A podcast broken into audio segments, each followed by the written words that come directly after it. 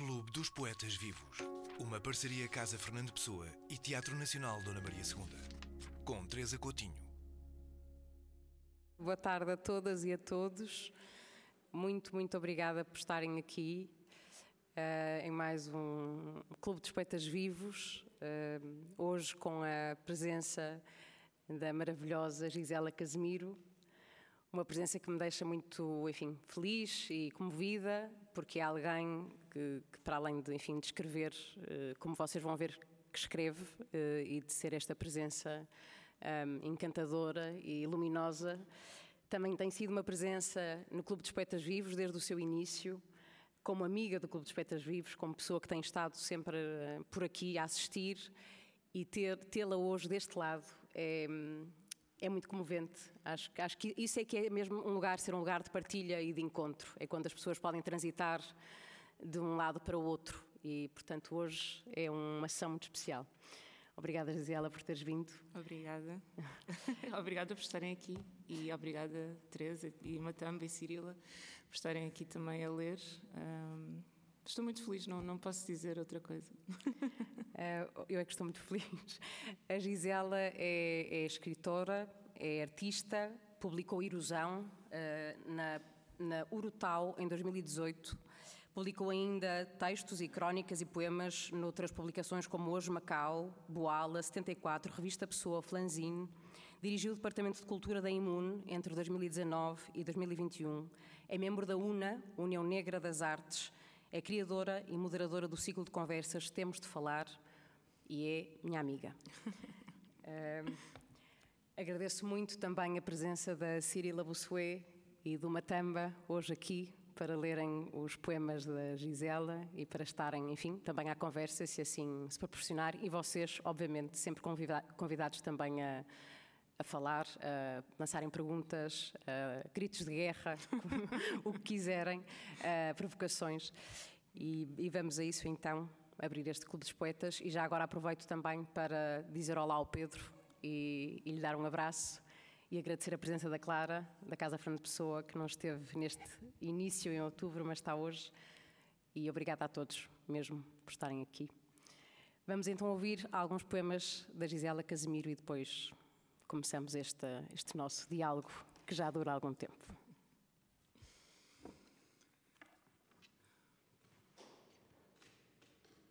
Sábado.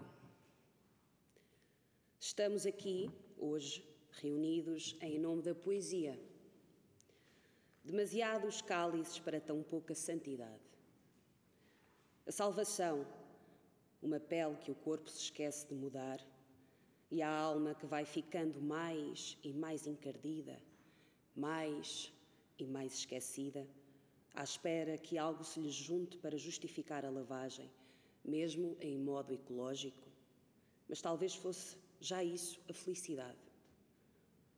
Somos os que falam demasiado e demasiado depressa, na esperança de desafiarmos a física e finalmente provarmos que a luz é mais rápida do que o silêncio mas falhamos.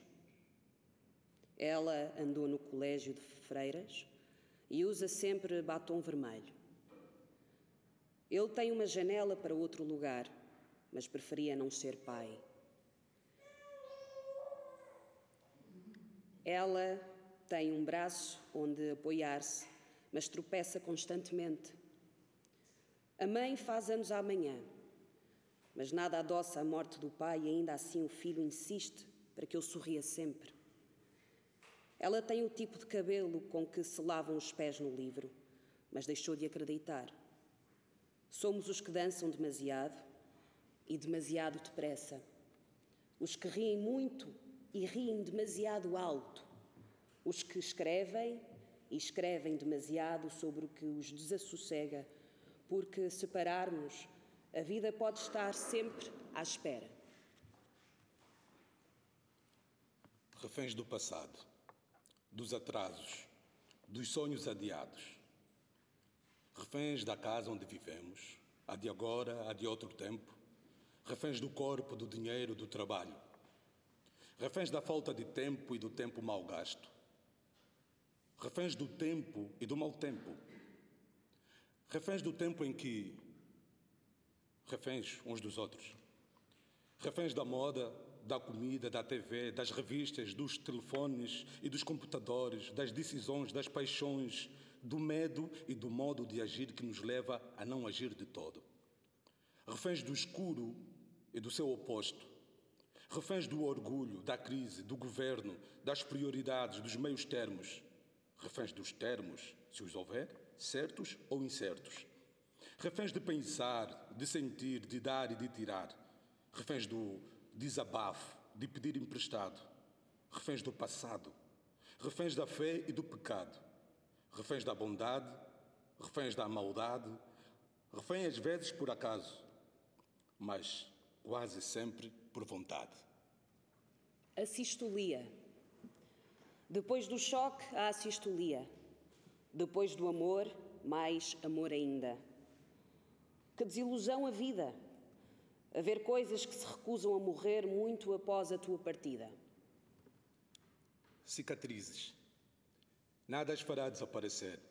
Por isso, chora o que quiseres sobre as tuas cicatrizes. Elas limitam tua invisibilidade.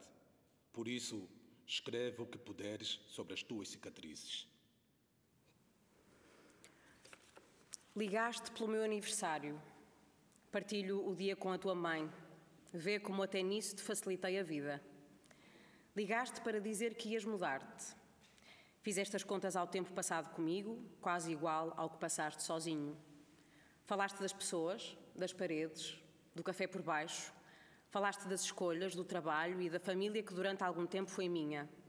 Falaste do bairro, da monotonia, Lembrei-me do dia em que deixei as minhas chaves na cozinha, por cima de uma lista, mas não o disse. O que procuras na minha voz há muito se calou. Pela primeira vez não saberei a tua morada. Não sei se a luz será a mesma, mas o vazio será certamente menor e talvez isso baste para seres feliz. Ainda será um primeiro andar.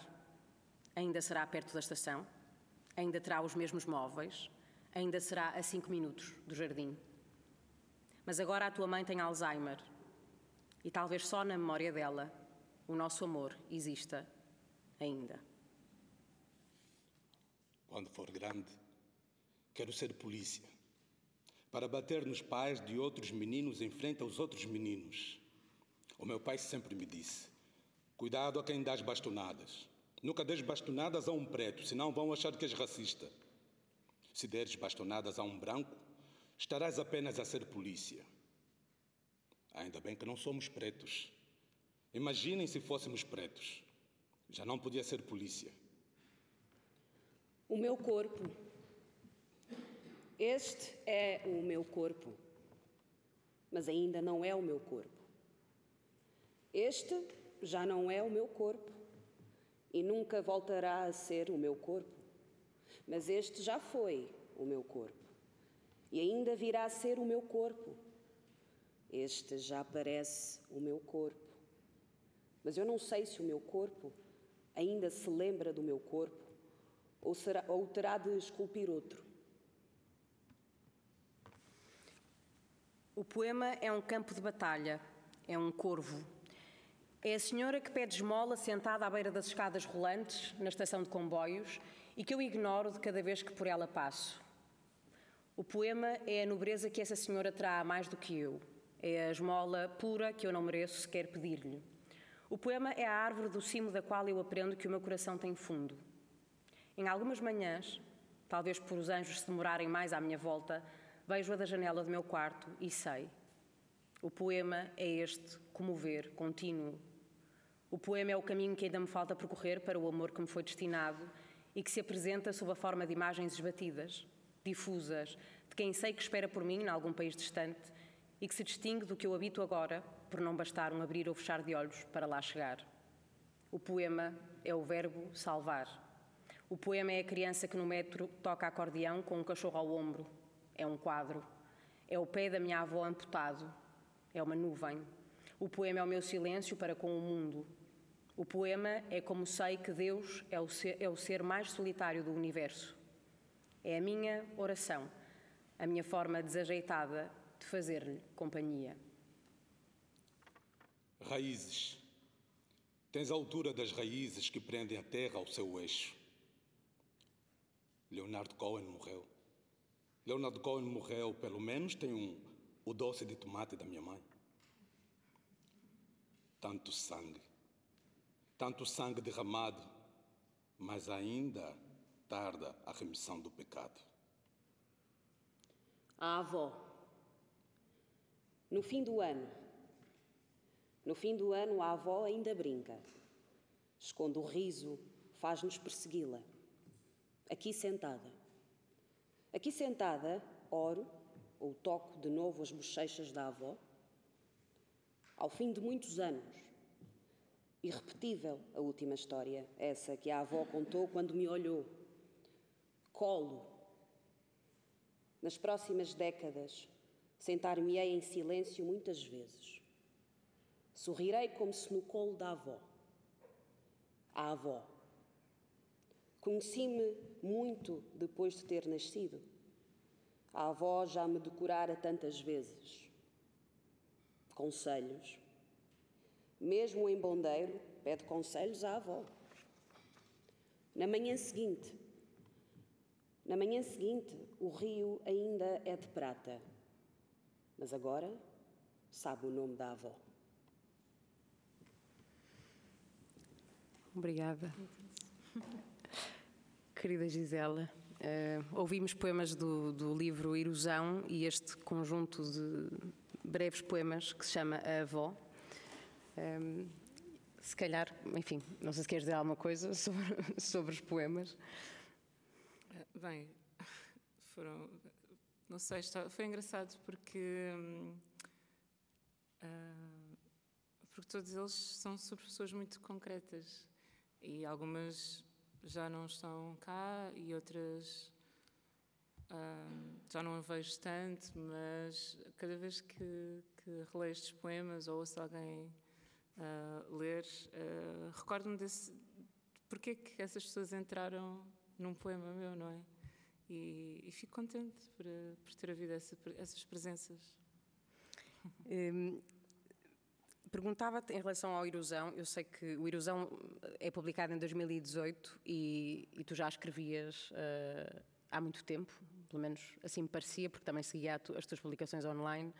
E porquê que decides, ou seja, a mim faz-me pensar porque é que alguém que escreve durante muito tempo e não publica, de repente decide publicar, não é? O que, é, o que é que te leva a publicar e também já agora perguntar-te porquê na, na Urutau, que é uma editora brasileira, um, como é que se dá essa decisão de publicar este livro? Eu não sei, eu acho que a decisão. Claro que há uma, uma decisão, não é? Não, não é também excluir-me, auto-excluir-me dessa responsabilidade, não é? Dessa vontade, porque se também não sentir, não quisesse fazê-lo, não acontecia. Mas a verdade é que uh, eu sempre escrevi desde criança e. Um, um, e sempre sonhei com isso, não é? E tentei algumas coisas e tive sucesso numas e falhei noutras. Um, e acho que. Bem, eu usava as redes sociais como uma ferramenta de escrita para me fazer escrever todos os dias. Uh, e por isso é que escrevia pequenas crónicas e, e, e diálogos e coisas que iam acontecendo uh, ao longo do dia, conversas que tinha com uma série de pessoas que conhecia, sobretudo com pessoas desconhecidas ao início. Um, e um, a Urutau acho que surgiu depois de eu já ter feito uma tentativa muito uma tentativa mais real de, de, publicar, porque eu estive também um tempo afastada, eu não vivia em Lisboa, só vivi em Lisboa desde 2015. Antes disso vivia no, noutras cidades e não tinha esse contacto com as pessoas daqui. Então, quando quando conheci algumas pessoas, foi um tempo de observação, de tentar entender o que é que se fazia, uh, mas tudo aquilo era muito diferente do que eu escrevia. E hum, eu não sei, eu acho que, que hum, a Urutau surgiu depois de, uma, depois de várias ter enviado o, uh, textos para várias uh, pequenas editoras independentes e não nenhuma ter tido interesse. Uh, algumas responderam, outras não responderam. O normal, não é? É um processo que também faz parte. E, e depois a, uma outra poeta, Judite Canha Fernandes, um, falou-me dessa call da Urutau e eu concorri. E voltarei a, a, publicar com eles em, em, muito em breve. Ah, isso é uma. Já, já começamos com Sim, uma sim. ótima notícia, que é um próximo livro sim, da, é da uma, Gisele. sim, é uma editora que começou eh, em São Paulo, não é? Mas depois eh, eles têm uma parte lá e outra aqui, outra em Espanha, e não há, embora não haja esse, esse- esse trânsito, não é? Eh, Porque os mercados são distintos, eles têm feito essas calls.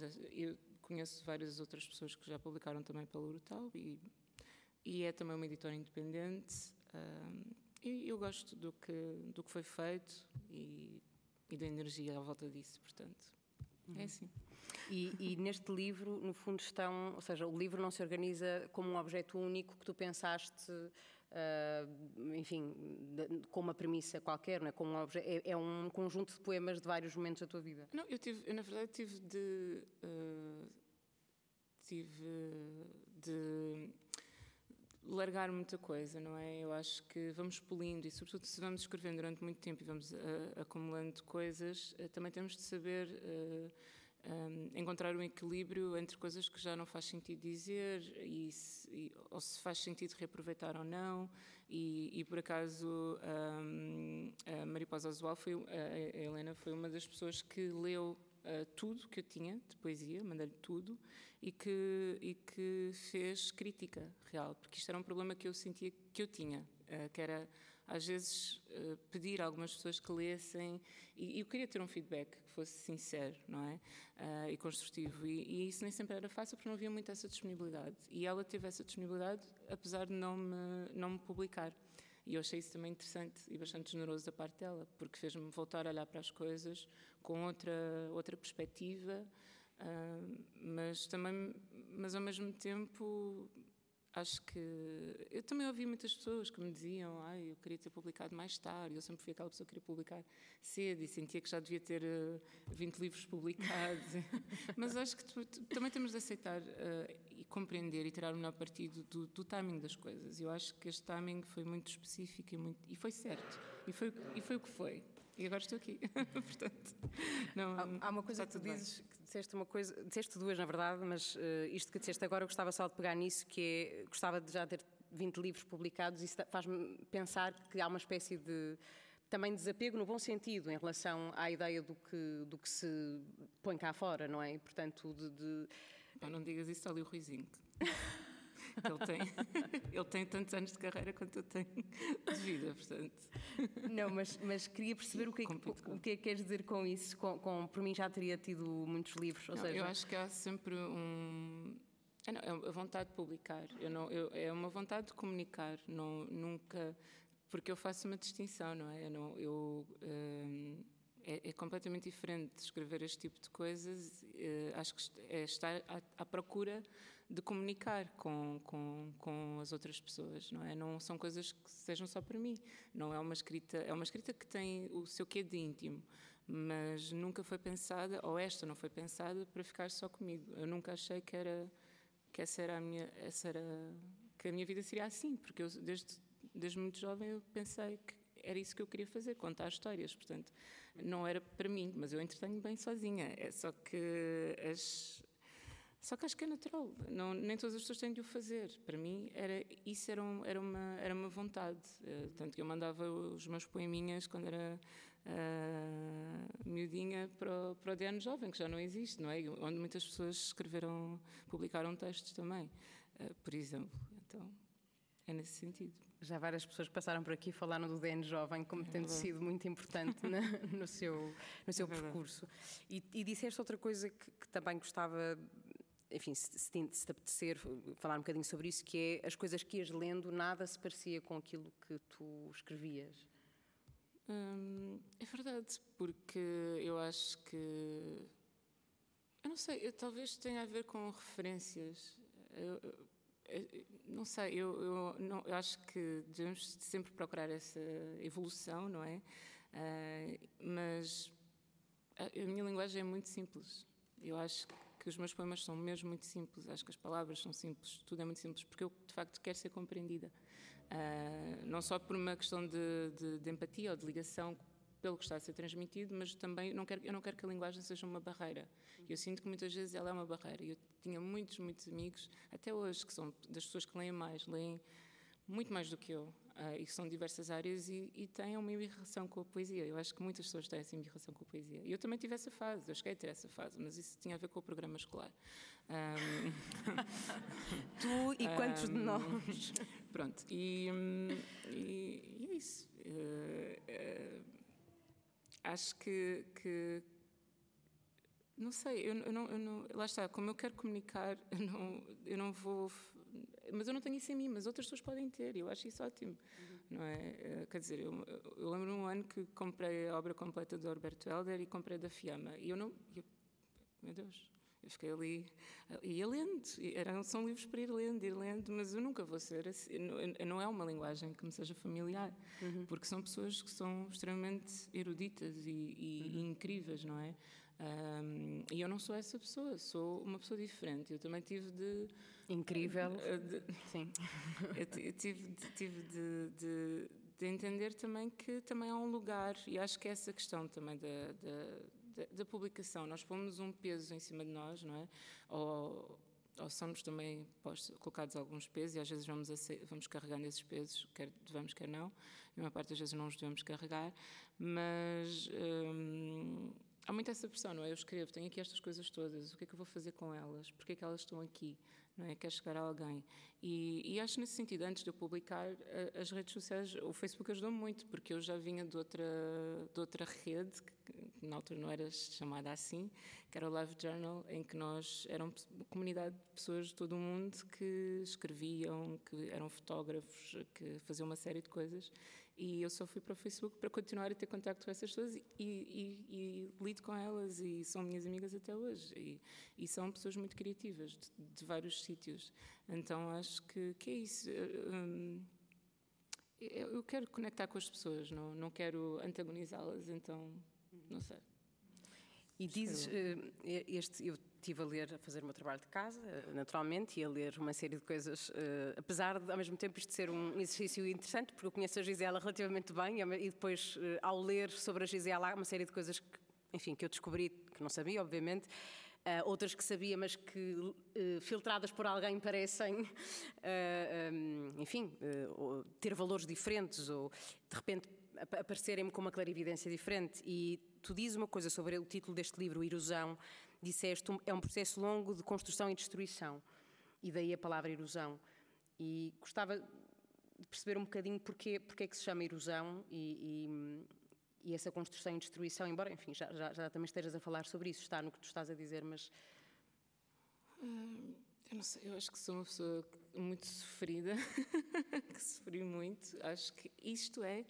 Uh, resultado desse, desse sofrimento. Um, mas também sou uma pessoa que ri muito e que tenta todos os dias, ou, e, pronto, não consigo todos, todos os dias, mas a maior parte dos dias consigo encontrar essa alegria, esse riso, independentemente do que esteja a acontecer, e aconteceu muita coisa, e muita coisa está aqui, e depois destas houve outras, mas o facto disto também de ter demorado tanto tempo, desde o, o primeiro, é que nem sequer estão aqui uh, alguns primeiros poemas que eu escrevi. Uh, mas se eu for ver assim a, a, o cronograma disto, um, estão, estão aqui muitos anos.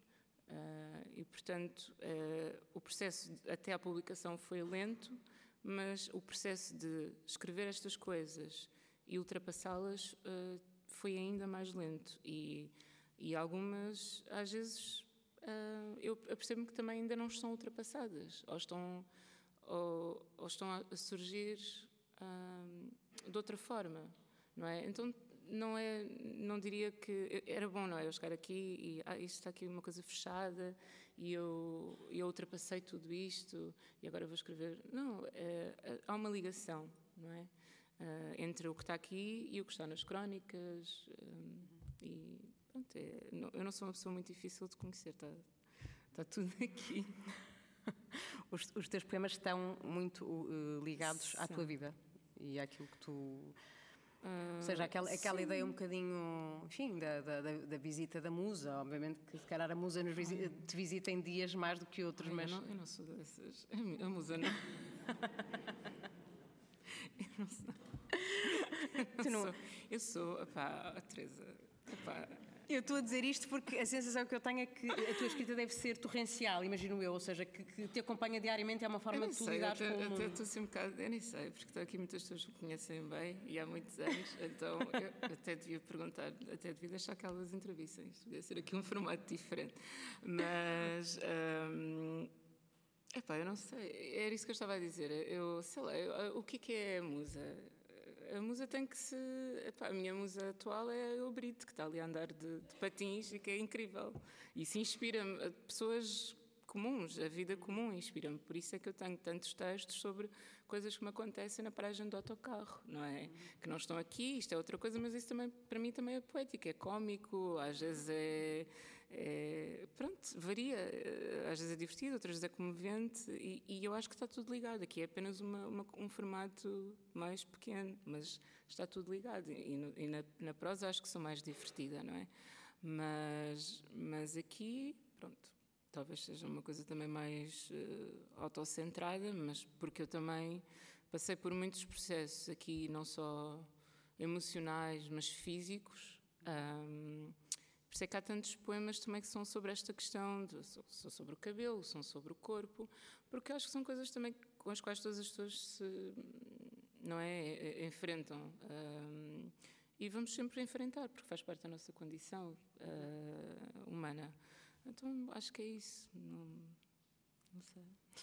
Hum, tu disse- disseste também uma coisa que eu achei eh, muito bonita, que é que a poesia é mais como olhar-te ao espelho e a, a prosa é mais sobre os outros. Mas isto é, muito sobre muito tempo em que eu não me consegui olhar ao espelho também.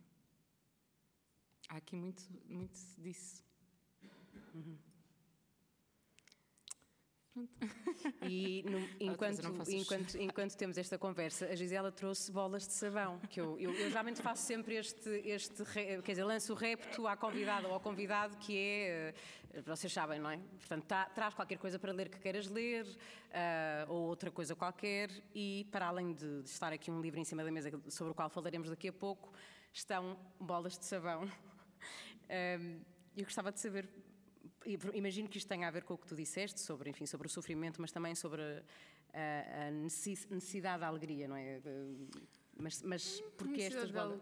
Ah, pá, porque eu acho piada, porque acho que faz falta, porque depois com a pandemia, eu estava-te a dizer isto antes, não é? Fiquei, fiquei quase, eu não pude mais usar isto, é?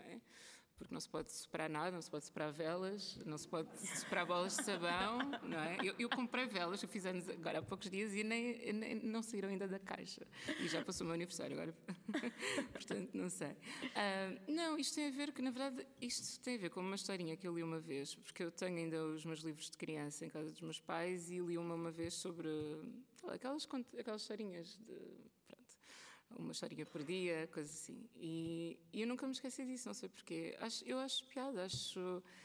É, a- é a simplicidade, é, uma- é de estar divertida, é, é não, não me levar tão a sério, sabes? Não levar a vida tão a sério. A descontrair um bocado, que eu acho que é uma coisa que eu preciso também de fazer.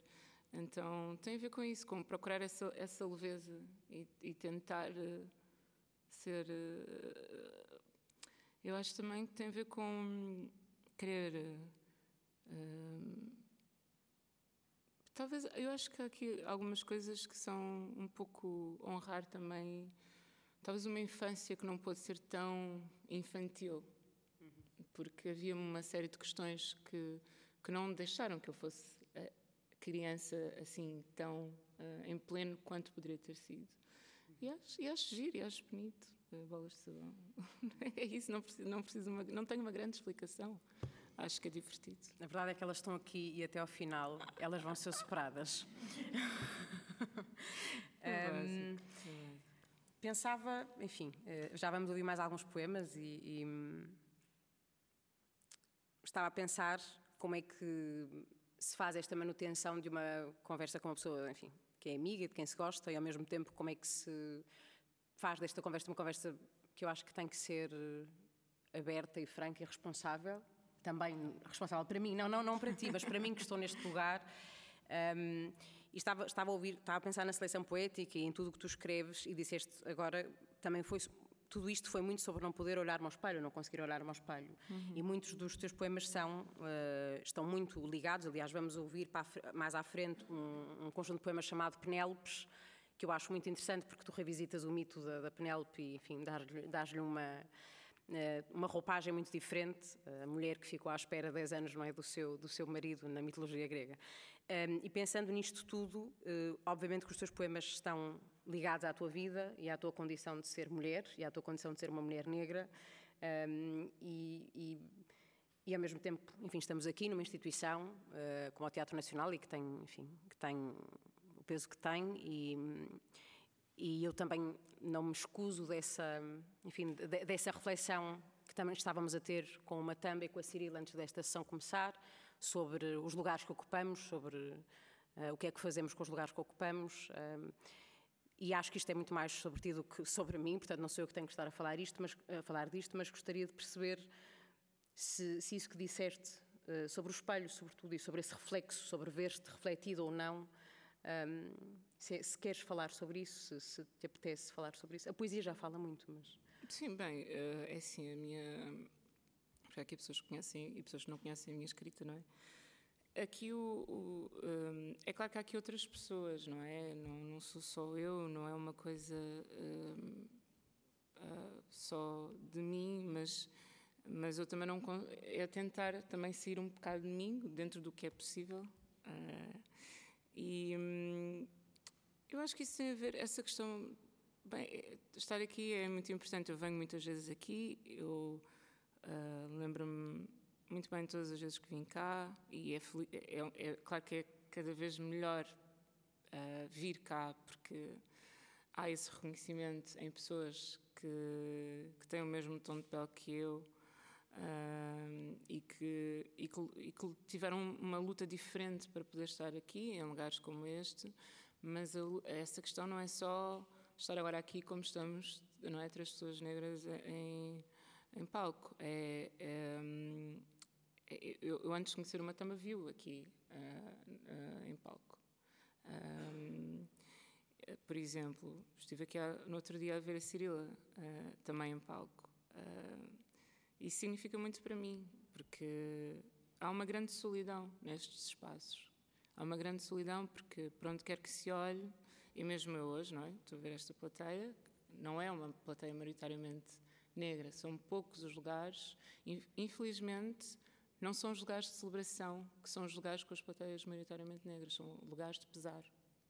São lugares em que estamos a fazer manifestações porque alguém morreu, porque alguém foi agredido, não é? E agora, no dia 6, vamos ter outra por causa de outro rapaz negro que morreu na prisão em condições uh, desumanas, uh, que é o Dani Choi Pontes. E, um, e já, já, estive aqui muitas vezes, não é? A vigília pelo Bruno Candé, e, e, outros momentos, vários outros momentos. Um, e eu vim aqui a este espaço inicialmente como espectadora, mas isso porque eu sempre gostei muito de teatro uh, e, e, sempre quis fazer teatro. Uh, mas mesmo aí, esse lugar já era um lugar uh,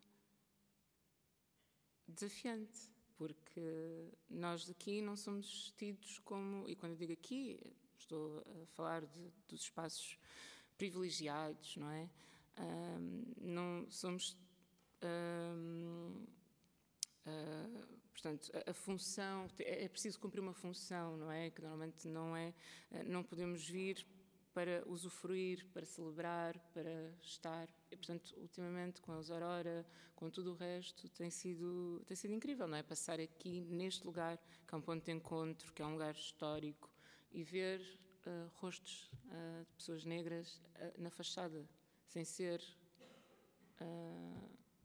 faixas como houve com o Bruno Candé pelos motivos errados. Portanto, não sei, mas há essa luta, não é? E depois há as outras lutas que são transversais a todas as pessoas. Eu, por isso é que eu também. Um, é isso que eu quero que seja entendido e que eu acho que tenho que.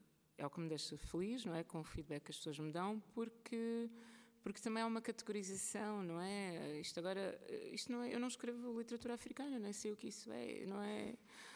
Um, eu escrevo, ponto final.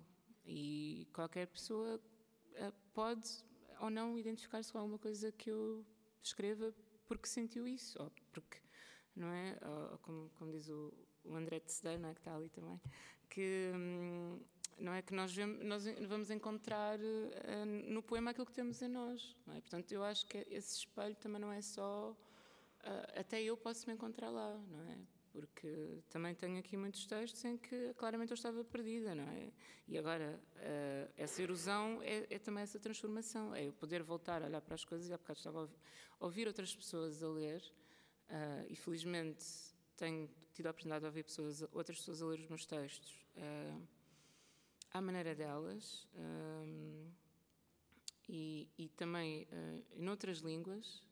Uh, e isso é uma coisa muito bonita, porque é também nós partilharmos aqui um, um peso, mas uma comunhão de, de coisas alegres, tristes, e, e, isso também acontece com as crónicas. As pessoas depois escreverem-me, a, a partilhar alguma coisa extremamente delicado, íntimo. Ou então simplesmente dizer, olha, cuspi o café a rir eh, com aquilo que tu escreveste, não sei. Acho que tudo isso é válido. Eu, nós também não queremos, e quando estamos aqui, é claro que é inevitável, surge sempre. E depois há esta questão do ativismo, mas, mas as pessoas negras não têm todas de ser ativistas, nem têm que estar sempre a falar de racismo, também podem só querer pá, ir a um, um sítio. E, e, eu gostava mesmo que as pessoas, que nós uh, sentíssemos mais à vontade para ir a estes lugares. E porque que estamos a perder coisas também, porque acontecem coisas bonitas e, e boas aqui, mas acho que tem de, haver essa, tem de haver essas presenças nos palcos, nas direções, no staff, no, na audiência, em quem escreve sobre os, sobre, os, sobre os espetáculos, em todo lado, não ser sequer uma questão. Isso é que seria ideal, não é? Não temos de estar aqui a falar de, de da Aurora Negra, quer dizer, sabes, como eh, como aquele caso, aquele, aquele visto, não é? Uh, portanto, devíamos era ter imensas e não, e não, e não nem sequer sabemos contar quantas, uh, quantas vezes tivemos pessoas negras a, a pisar o palco e a, e a ocupar um, as salas, não é? E espero que estejam. Eu, quando vi uma tamba, era na, na, na sala principal. Os outros dois espetáculos, por exemplo, foram na sala estúdio, que é mais pequena. E, no entanto, todos escutados. Fica, ficamos a pensar sobre isto. Um, pegando naquilo que tu disseste, um, eu escrevo, ponto. E, e falaste nas, nas, nas, crónicas que escreves e, e, e, eu achei que era, achámos, achei que era importante termos aqui também essa dimensão da, das crónicas que a, que a Gisela escreve e muitas delas eu fui seguindo, fui, fui tentando encontrar uma que pudesse ser. Uh, muitas têm muito humor, outras são, obviamente, muito, que têm uma crítica social, são interventivas, são ativistas, enfim, podemos falar desse, desses termos todos.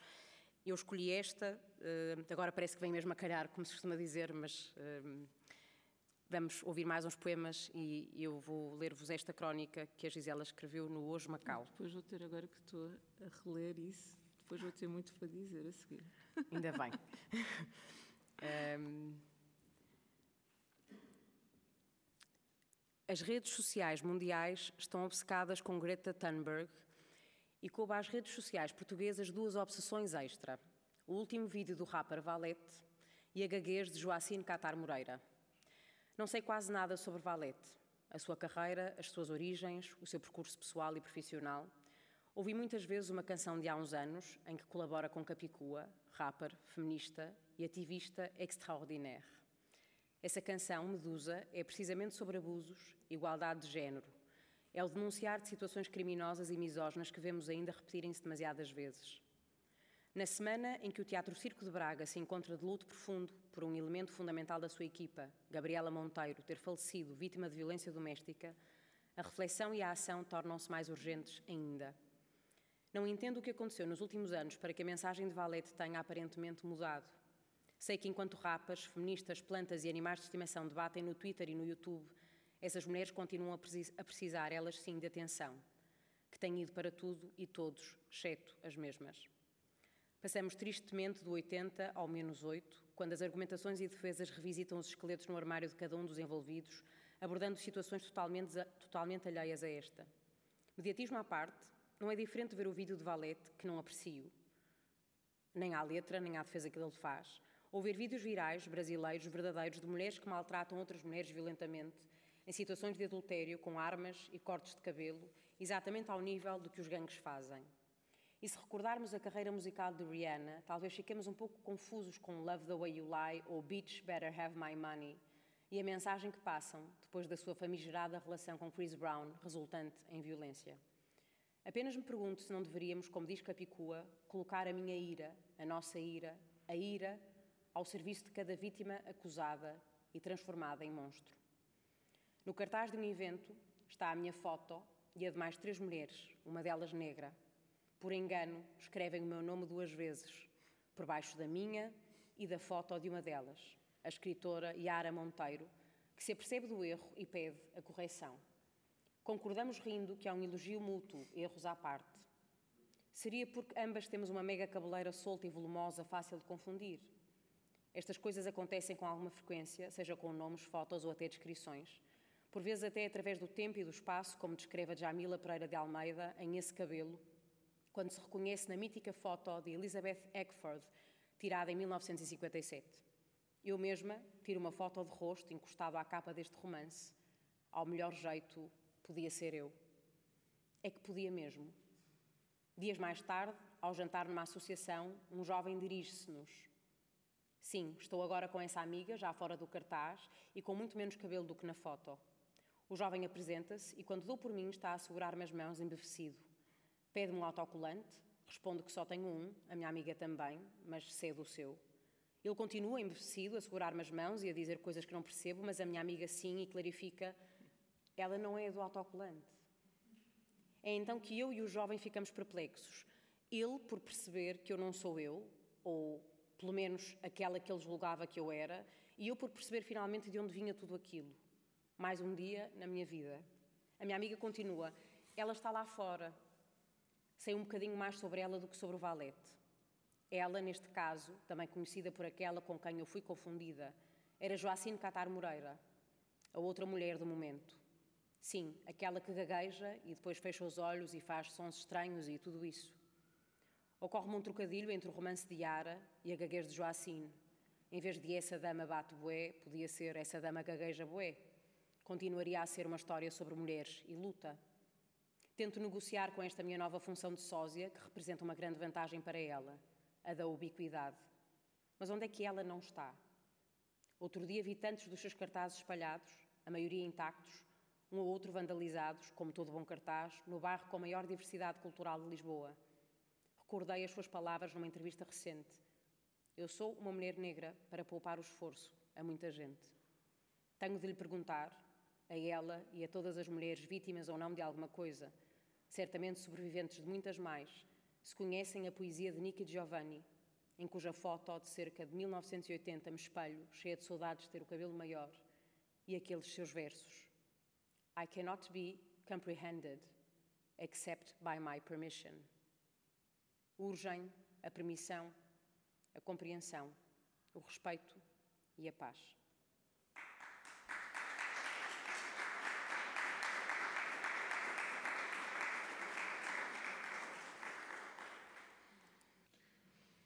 Working Life. O saco furado não deixa de ser transparente. Tenho o chão por destino como a mecha e a bungavilha. A rosa cresce até o estendal. Encontro marcado. Aspiro a humildade da bungavilha. Ele traz as luvas para o jardim quando se lembra, as mãos nuas. Ser a cadeira esquecida onde frutos e flores vão para descansar.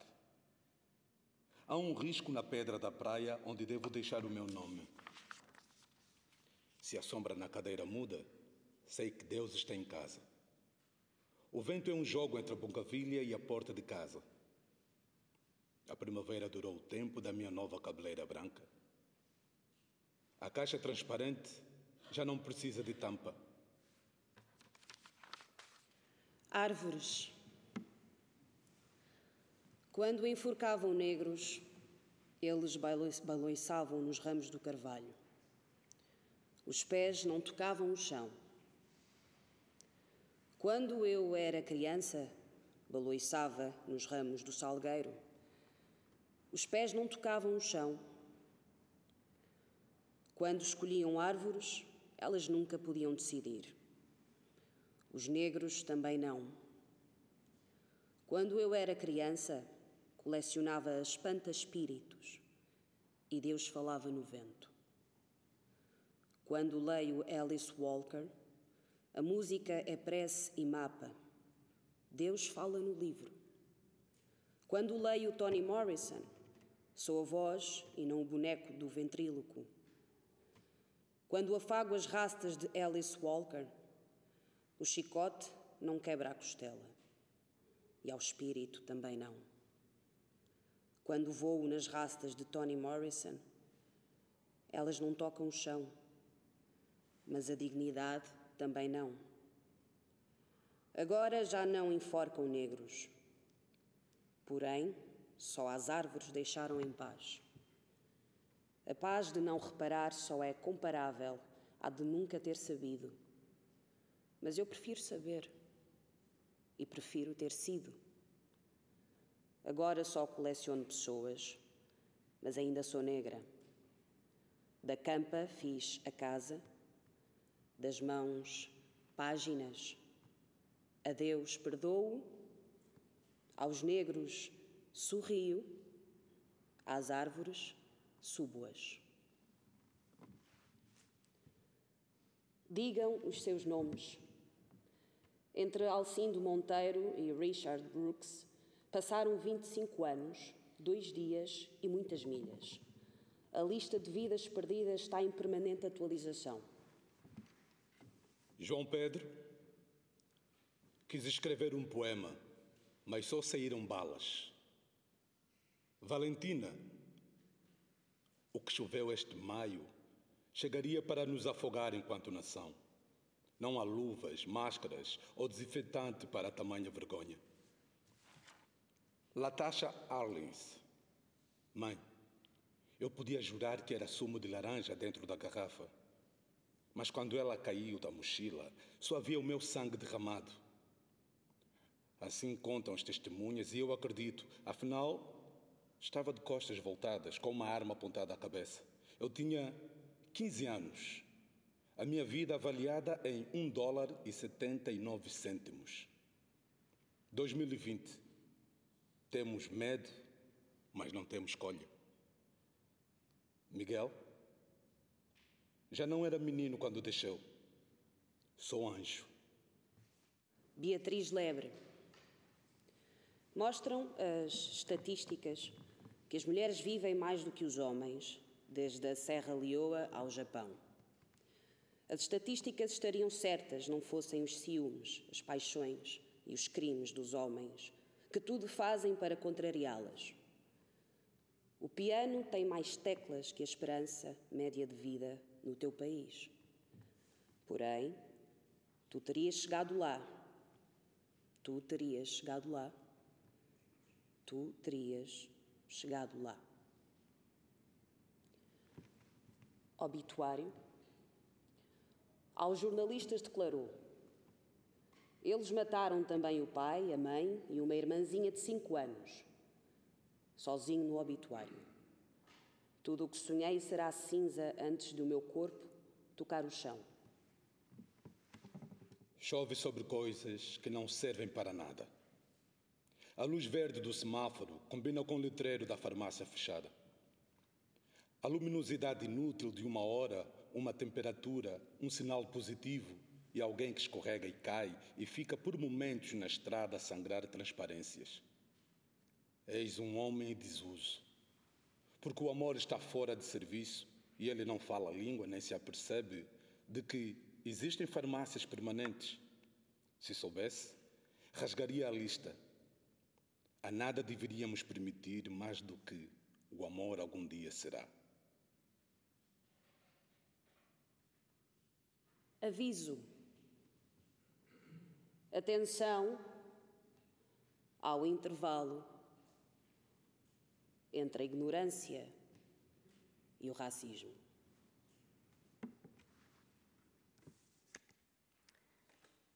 Mais uns poemas e a tua maravilhosa crónica. Dizias-me que querias, terias muito para dizer sobre essa crónica. Uh, bem, uh, entretanto, as coisas depois são têm o seu tempo, não é? E é interessante um, que tudo o que foi lido, ou quase tudo o que foi lido agora, uh, marca um momento específico. Um, não sei. Uh, hoje, os cartazes que eu vi na rua e que reparei no Campo Grande são com o rosto do Dani Joy.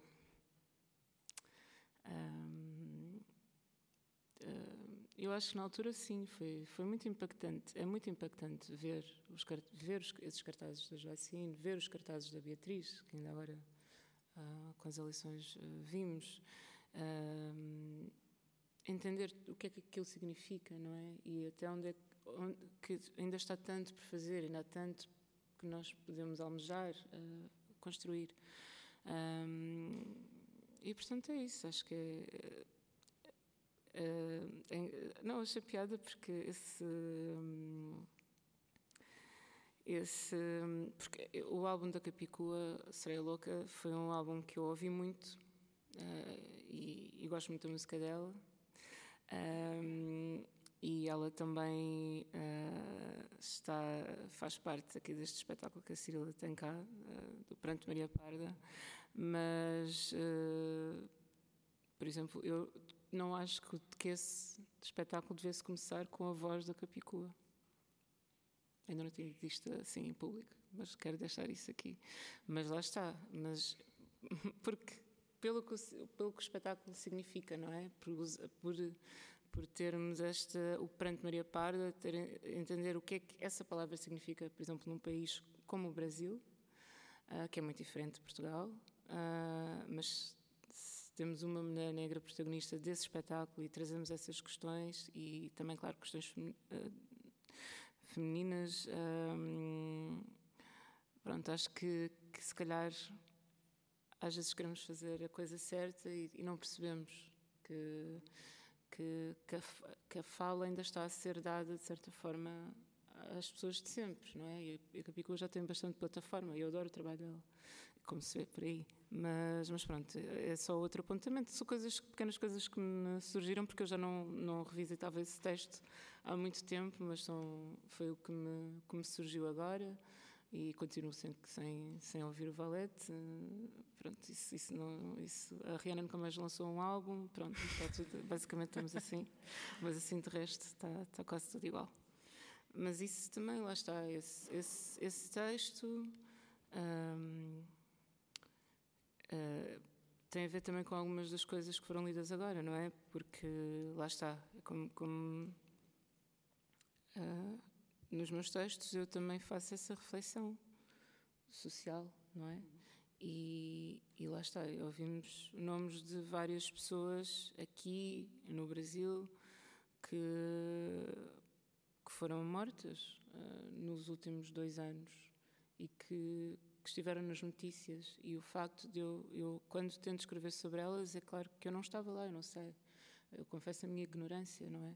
Mas uh, também é uma forma de eu não me esquecer, não é? Ainda uh, uh, no outro fim de semana vimos o filme do Alcindo, estreou no DOC Lisboa, portanto sabes, está, está, tudo ligado, porque estas questões continuam, não é? E, e é importante também, seja nas questões da violência uh, doméstica, seja nas questões raciais, entender que, que ainda as coisas continuam a acontecer, quer nós saibamos, quer não, e que não pode ser só aquele momento, não pode ser uma moda, o ativismo este não pode ser uma moda, não pode ser uh, agora é este momento, esta semana, esta hashtag, uh, e vamos partilhar sem pensar.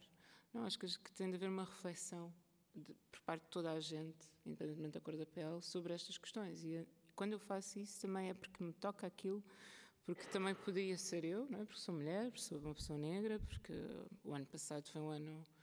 Acho que talvez tenha sido o ano em que mais medo senti, que talvez mais pessoas negras sentiram. Uh, porque aconteceu tanta coisa, não é que não tivesse acontecido antes, mas uh, por isso é que eu também acho importante em, em espetáculos como, como Aurora Negra e, e, mesmo no filme do Alcindo. O filme do Alcindo não é só sobre o Alcindo e nem podia ser, não é? Porque uh, desde estes 25 ou 26 anos uh, houve outros nomes e outras pessoas e acho também bonito e importante que se diga esses nomes e que não se esqueça.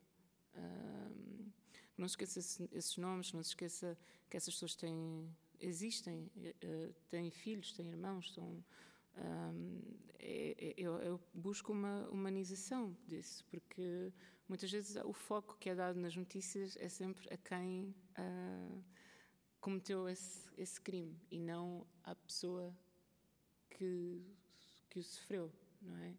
Por isso é que eu acho que também, acho que isso foi muito importante no caso do Bruno Candé, ter sido sempre partilhado o rosto dele uh, da maneira que foi.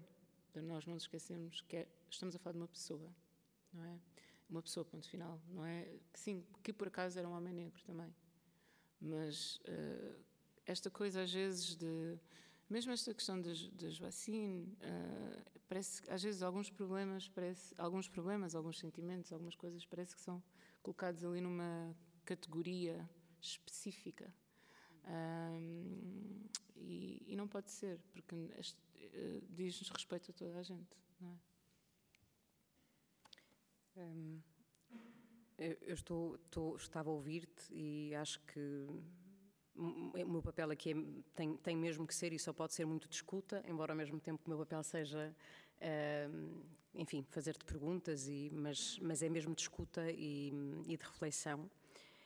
Um, e agora aprecia-me ficar um bocadinho em silêncio, mas se calhar para não ser, enfim, para não fazer isso, mas, poder continuar a passar-te a bola, porque tens aí uma coisa em cima da mesa sobre a qual eu acho que vale a pena falar. Eu gostava de saber o que é que tu trouxeste. Um, tendo em conta o repto que te lancei de trazer alguma coisa, tu trouxeste um livro. Bem, trouxe as bolas não é? Porque, enfim. Uh, mas não trouxe um, um, um livro, e está tá ali a Raquel André. Nós fomos a este museu recentemente, o Museu dos Broken Relationships em Zagreb, um, por causa de um, de um projeto que estamos a fazer e juntas e, e eu achei muito bonito achei muito bonita esta ideia uh, de, de, um museu de, de relações uh, cortadas, quebradas, fragmentadas e, e, e, foi muito divertido. É um museu muito pequeno, com uma coleção uh, imensa, mas que não, não está toda lá. E, e há um livro que, que, que, tem aqui muitos dos objetos. É sobre objetos, é sobre um, objetos que vão desde uh, alvos, carreiras de tiros, uh, uh, fatos da Miu Miu, tapetes de oração, um, bicicletas de exercício, um pedaço de gengibre, livros, sutiãs, tudo que nós possamos pensar e até que nem conseguimos imaginar e são e é um museu sobre relações Algumas ainda duram, outras já não, um, e, e os, eu gosto muito de museus, não é? Uh, também tenho esse lado artístico, mas é, é, uma relação, é, um, é um museu sobretudo de relações humanas um, e, e, pode ser relação connosco ou com outra pessoa uh, ou com alguma coisa e, e, as, e os textos são uh, as pessoas a contarem uh, de onde são, quanto tempo durou essa relação e a história daquele objeto. E, isso, e há alguns que são cartas eh, ao objeto ou à pessoa, outros são quase uh, notas diário. Um, ehm, e pronto, então foi isso que eu trouxe, porque é um livro muito bonito, o museu é muito bonito. Por acaso, aqui, esta página que abri, uh, por acaso, esta não tinha visto, não vi lá, esta não está lá, mas são uns implantes, estas são uns implantes de silicone, mas tem várias coisas. Tem, pronto, ok. Também fazem calhou, parte calhou, das relações. Assim, não, por acaso foi porque abriu calhas, não, porque eu tinha marcado umas para, para usar, para, para ver. Não, mas o, o, o, é mesmo o alvo da, da carreira de tiro. Um, tem umas luvas de borracha que eu acho que, que tem facas, tem candeeiros, tem tudo. Um, tem telemóveis. Facas. Tem do Museu das Relações Quebradas. Cuecas, tem, tem tudo aqui que possas imaginar cartas. No, no fundo, são objetos que, que, ou que alguém nos deu Uh, e nós fomos guardando, e as pessoas. Uh, há aqui uma catarse, não é? Que é quando, a partir do momento em que tu dás esse, esse objeto, te, te separas dele, é, é a coisinha derradeira, o passo derradeiro, talvez para superar essa, essa, essa relação que não correu bem, mas havia lá. Um, eh, caixas daquelas pizzas instantâneas e alguém que já não podia comer glúten, coisa, coisas tão ridículas como isso, ou, ou, tão sérias, não é? porque a pizza é, é séria para muitas pessoas. Um, mas uh, mas eu, eu recordo de umas luvas de borracha, daquelas de limpeza, que era a história de um casal coreano que. Um, uh, que por dificuldades financeiras tiveram de viver com, com os pais dele e para a, a mulher aquilo tornou-se um bocadinho. Uh, ela deixou de ter vida própria porque passou a viver só para a família e quase se tornou uh, empregada da família do marido. Então ela disse quando conseguiram, isso durou quatro anos, e finalmente quando conseguiram uh, melhorar a sua condição financeira, ela doou uh, e saí de casa deles, doou isso ao, ao museu. Mas também há, havia dois sutiãs que não estavam lá, porque estavam noutra, temporariamente dispostos noutro lugar, de uma mulher que fez uma mastectomia. Portanto, havia um, um, um lencinho daqueles à antiga, uh, de uma rapariga, uh, que foi o lenço que, que a sogra dela. Uh, lhe deu para ela uh, enxugar as lágrimas quando lhe contou que estava doente, estava com Alzheimer e que ia deixar de ser a pessoa que ela, que ela conhecia, mas também está aqui uma também vi uma torradeira de alguém que disse, olha, agora levei a torradeira, quero ver o que é que tu vais fazer, como é que tu vais tomar um pequeno almoço, sei lá, pequenas coisas. E, e, eu acho que, no fundo, é, é muito mais ir ver e ler o livro, mas eu acho que tem a ver com todos nós carregamos também coisas muito. Porquê que as guardamos, não é? Porquê que acumulamos coisas, mesmo quando achamos que não, que está tudo muito organizado e muito arrumado? Eu acho que a nossa casa reflete sempre como é que nós estamos um, e, e, emocionalmente, mentalmente. Um, e as nossas plantas, não, é? falávamos tudo as nossas. Por acaso não temos aqui nenhuma, mas durante a pandemia estiveram sempre lá connosco.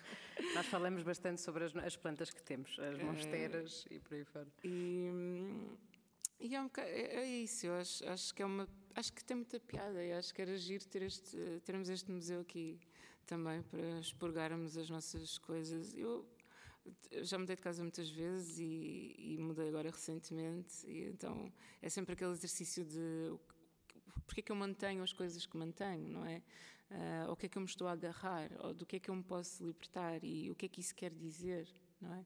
Então acho que é, que é, que é um exercício assim de, de, reflexão, mas também pode ser divertido, não é? Uh, porque não é só deixar lá o, o, o objeto e, e, alguém contar essa história, não é? São as próprias pessoas que, que, que, contam a sua história. Isso é uma coisa que me interessa sempre, não é? Essa voz própria. É engraçado dizer isso porque eu, eu, só quando mudei de casa a sério é que percebi que organizando o material também se organiza o imaterial, o, o emocional, o, a cabeça, não é? Uh, deitar coisas fora também é deitar coisas fora na cabeça, portanto. Um, Gisela, queria perguntar-te se queres ler alguma coisa, se te apetece partilhar connosco é, alguma coisa? Sim, está bem, posso ler. Vou ter de ler do telemóvel, mas.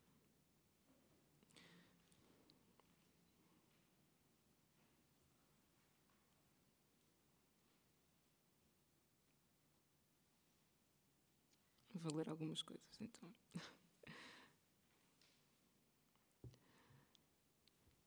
Setecentos e cinquenta e oito Carris.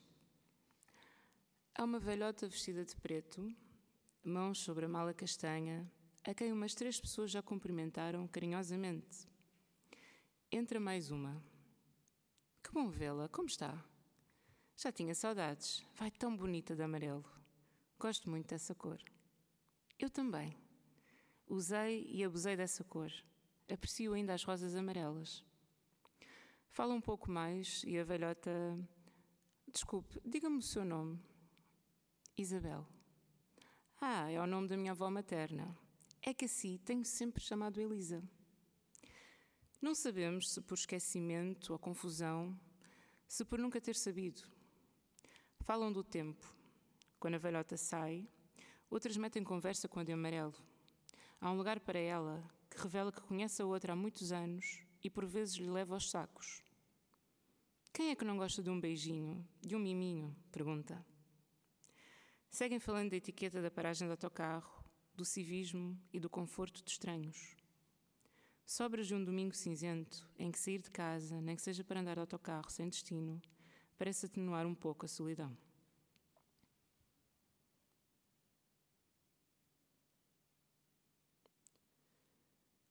Novos Diálogos da Carris, 714.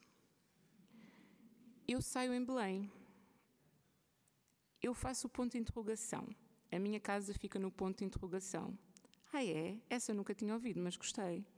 É que faz mesmo ponto de interrogação. Eu vou descer e faço o ponto. A senhora é o ponto, eu sou o ponto.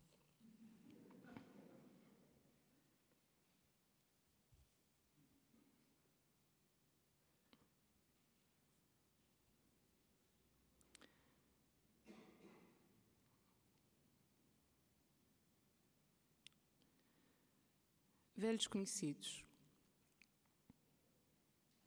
Ela, que gosta muito de estalar os dedos encostando as mãos em mim e fazendo pressão de um lado e do outro até se ouvir aquele crack, crack, crack e eu reclamar, bateu com a cabeça pouco antes de eu apanhar o comboio para ir ao seu encontro.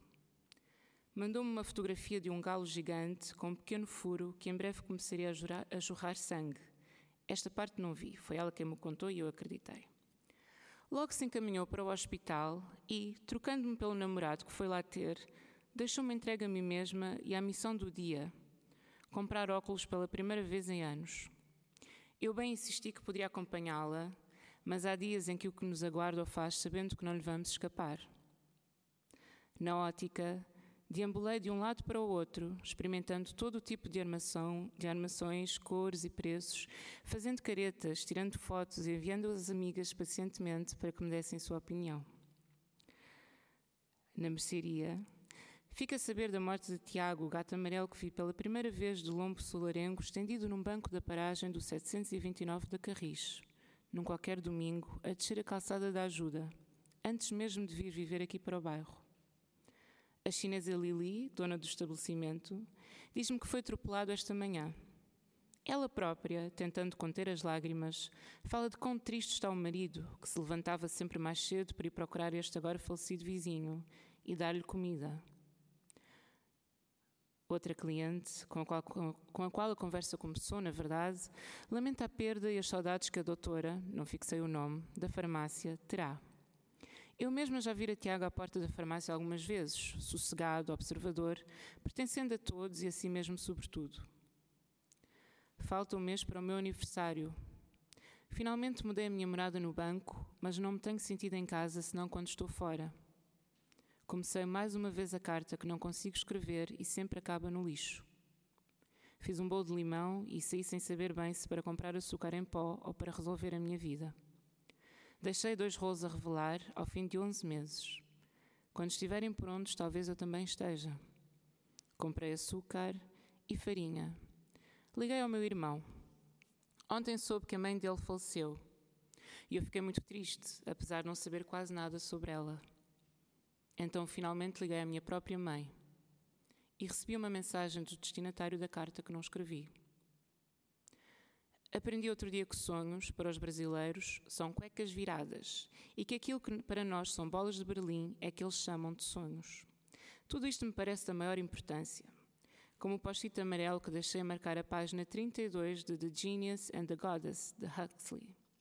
Um livro que ainda não li, na verdade, mas que marquei com uma lista das que de que constam duas alfaces, duas latas de atum, duas couves lombardas, dois frangos para assar, quatro cenouras, tomate para salada, salsichas frescas, um pimento, dois litros de leite magro e dois quilos de carne picada. Não sei quanto tempo tem a lista ou o porquê da obsessão com o número dois. De volta à mercearia. Uma verota dispara ao entrar e, sem dizer bom dia, mãos nos bolsos dão mau aspecto para o dono, sorridente atrás do balcão. Minutos mais tarde, ouço a refilar outra vez. A culpa é das mulheres. Onde estão as mulheres? Foi no corredor do pão. The trouble with fiction, said John Rivers, is that it makes too much sense. Reality never makes sense. Never, I questioned. Maybe from God's point of view, he conceded. Faltam duas semanas para o meu aniversário. Há um bolo de laranja que, por este andar, ninguém vai comer, porque, embora eu tenha feito muitas vezes, as últimas foram sempre na minha cozinha mental. Paro muitas vezes o que estou a escrever para olhar as nuvens sobre o rio, nesta casa abençoada a que vim parar quando a anterior foi vendida. Voltei a ter vista de rio, como há três casas atrás. Hoje estão particularmente interessantes as nuvens, ou então este assunto é-me particularmente difícil. Escreveu Daniel Faria. Socorre-me, devolve-me a leveza da tão primeira nuvem que avistares. A pessoa tenta. Hoje ia dormir uma cesta feliz, a cabeça naquele lugar estratégico onde bate mais o sol, mas as horas passaram, estou lenta, sonolenta e a luz mudou entretanto. É que precisei primeiro de voltar a um outro lugar, de luz branca, forte e cruel. Precisei de voltar à ótica, há muitos meses atrás, a ver o meu meio-irmão pela segunda vez na vida, ele a escolher óculos como eu, ele a bater-me ao de leve no ombro, ele a abraçar-me, como vizinhos ou velhos conhecidos. Obrigada.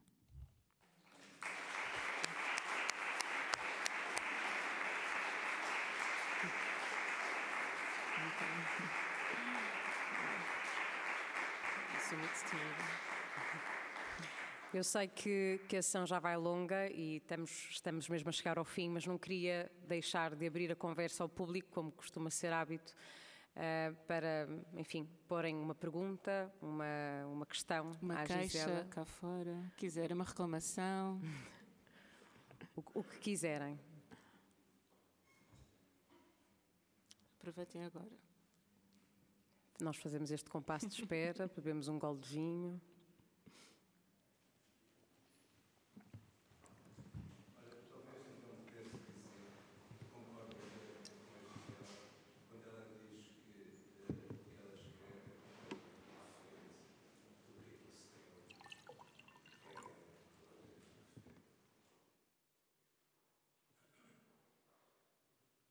Impressionou-me um bocado falares tanto da solidão.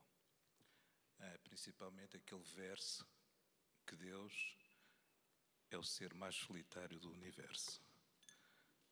Gostava de saber até que ponto é que também me fez um bocado de impressão o que me apetecia verdadeiramente, até porque não apagaste as velas, era cantar-te os parabéns. Só a Cirila que me cantou os parabéns, na verdade. A Cirila cantou-me os parabéns. Aliás, aliás, depois da tua sessão, convidava todos os participantes a Oh. cantarem os parabéns. Está aceito. Acho que isso é inédito Temos um aqui. ótimo pretexto, porque finalmente não tiveste bolo de anos. Portanto, acho que sim, que podemos cantar os parabéns, porque foi realmente uma sessão magnífica. Obrigada. Oh. Parabéns.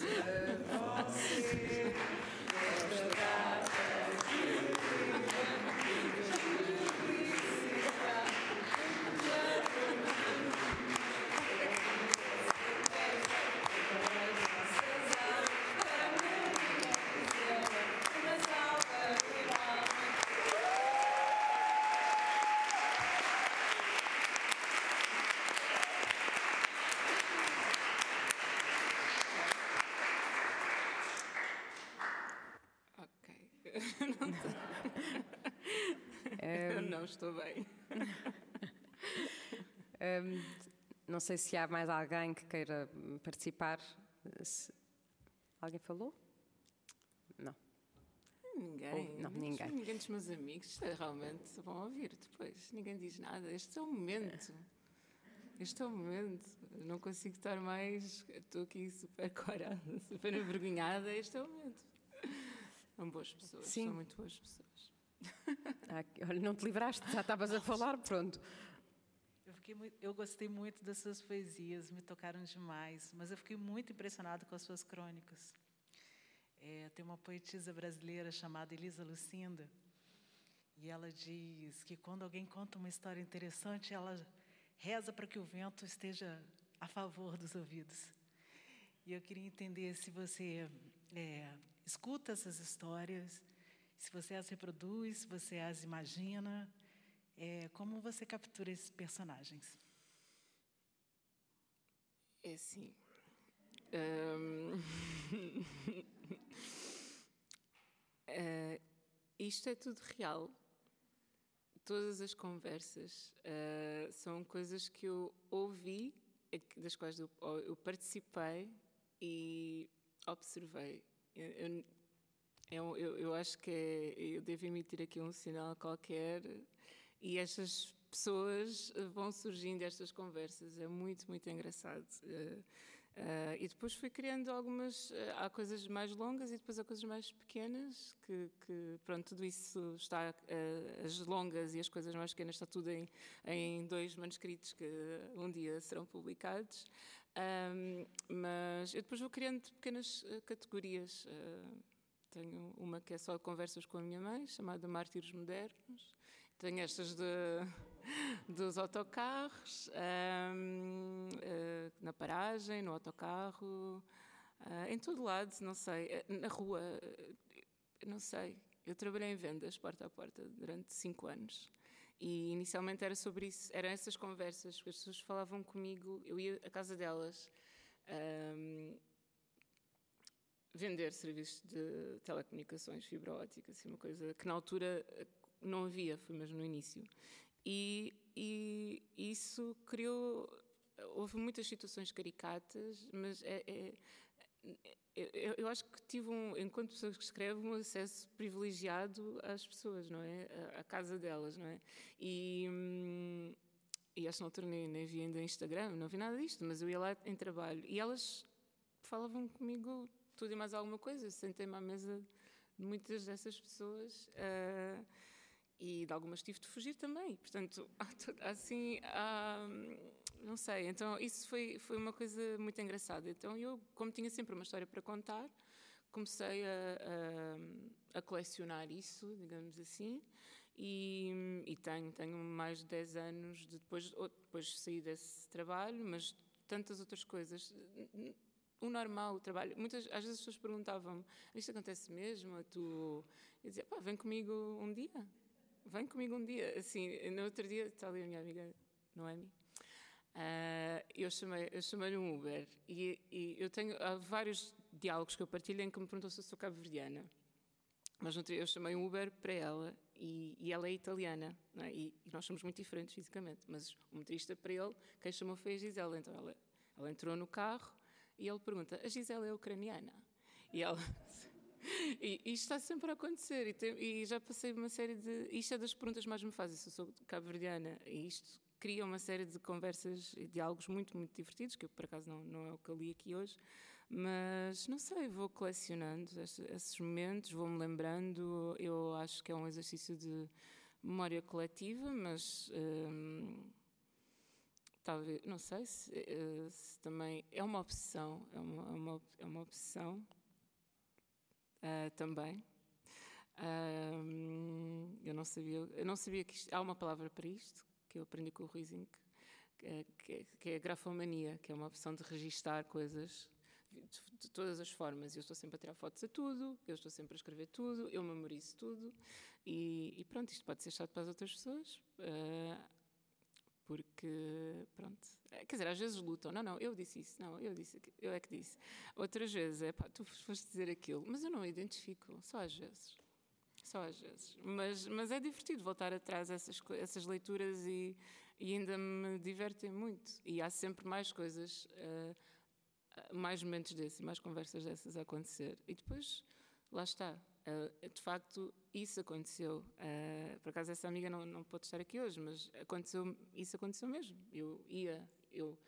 Há uma outra crónica que eu posso até ler para nós terminarmos, se calhar, um, que é da, prima, da, primeira vez que eu vi o meu irmão.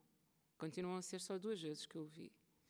Uh, e, e, e, portanto, essa coisa de estar a adiar, voltar a usar óculos e ir à ótica e ele estar lá a fazer o mesmo que eu. Isso, isso foi. Eu depois fui para casa, chorei que nem uma criancinha, não é? Mas foi uma coisa real. Uh, todas estas coisas são reais, mas claro, é a minha interpretação das coisas, a minha, aquilo que eu senti, aquilo que eu observei.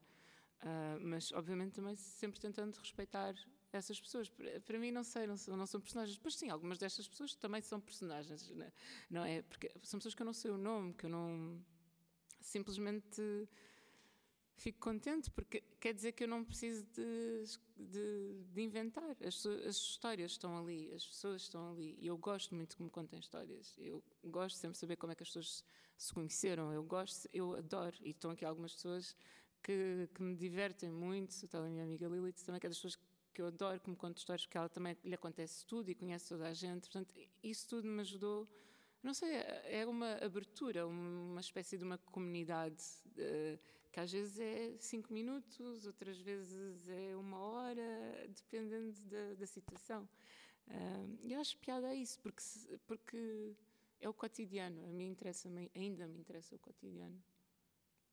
Mas posso ler isso? Se ninguém tiver uma pergu pergunta, eu, posso eu, ler essa Eu diria que se calhar nós uh, abdicamos das nossas uh, leituras para. Uh, Ai, desculpa. Não, não, não, não abdicamos. Então, felizmente, não, não. Eu diria, estou só a avisá-los que foi, combina, foi combinado, oh. foi que eu oh. avisaria.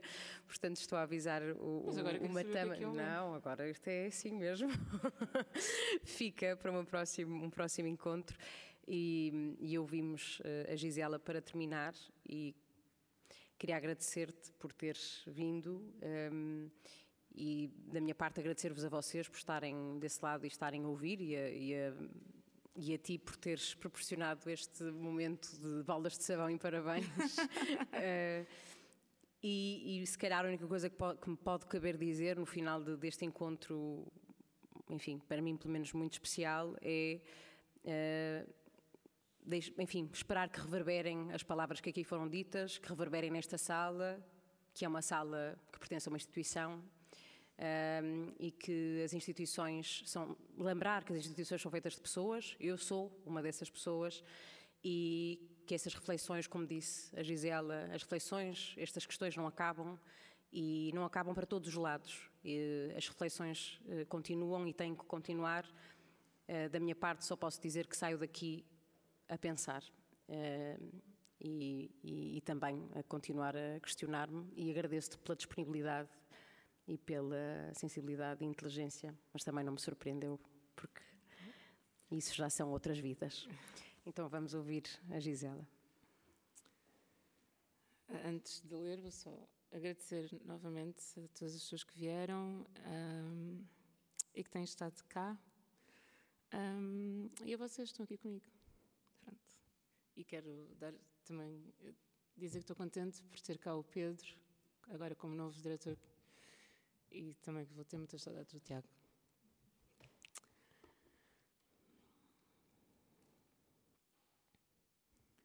Pedro. Não estou. Eu não vou fazer aqui nenhuma revelação às pessoas. Isso é o que tu dizes para, para salvar o Pedro.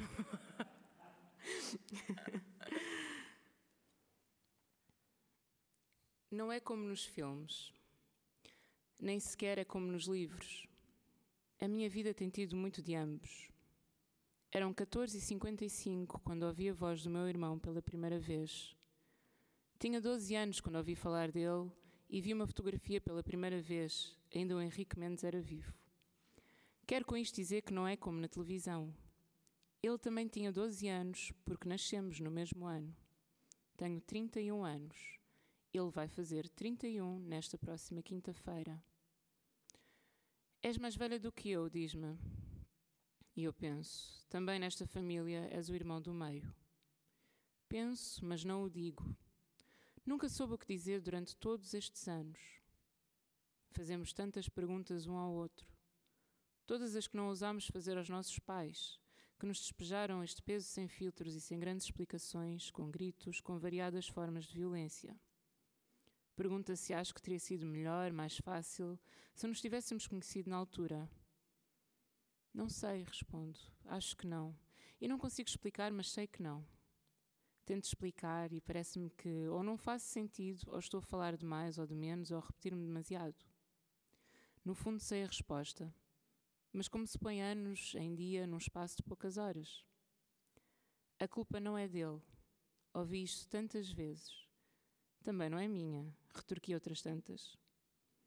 As sombras que se adensaram desde este dia. Consigo dizer muito pouco.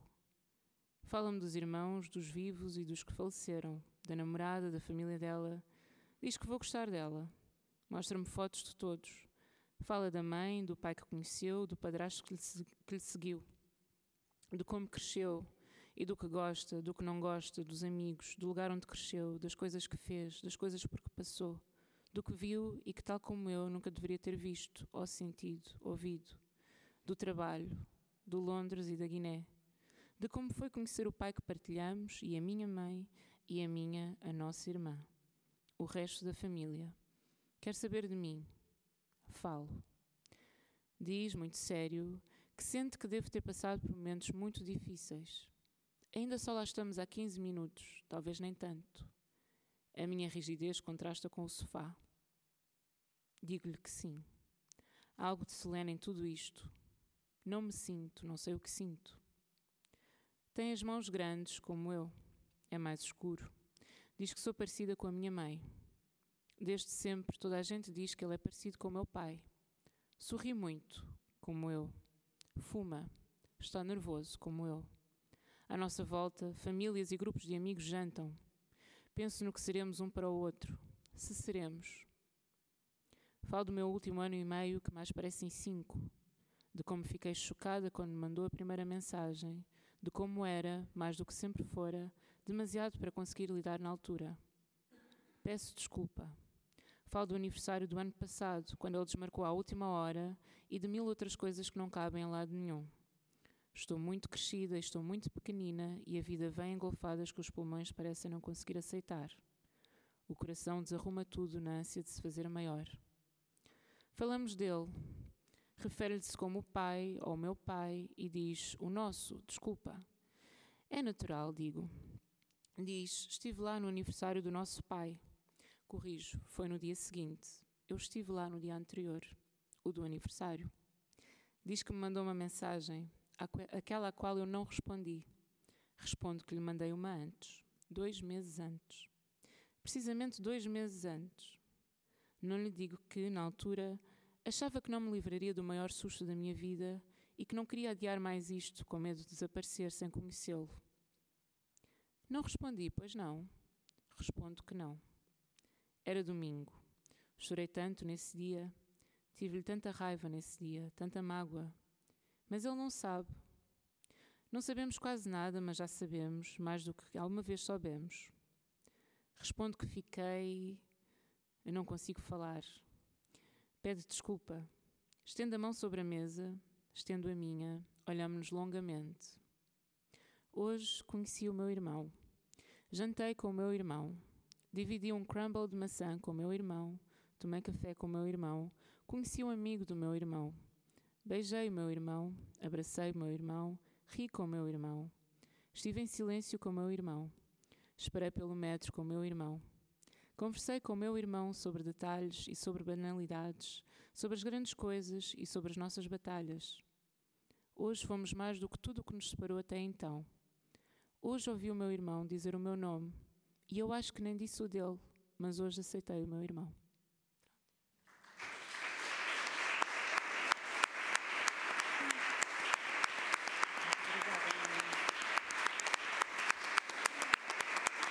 Obrigada a todos.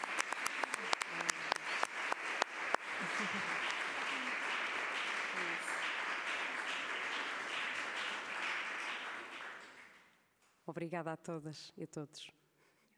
Boa noite.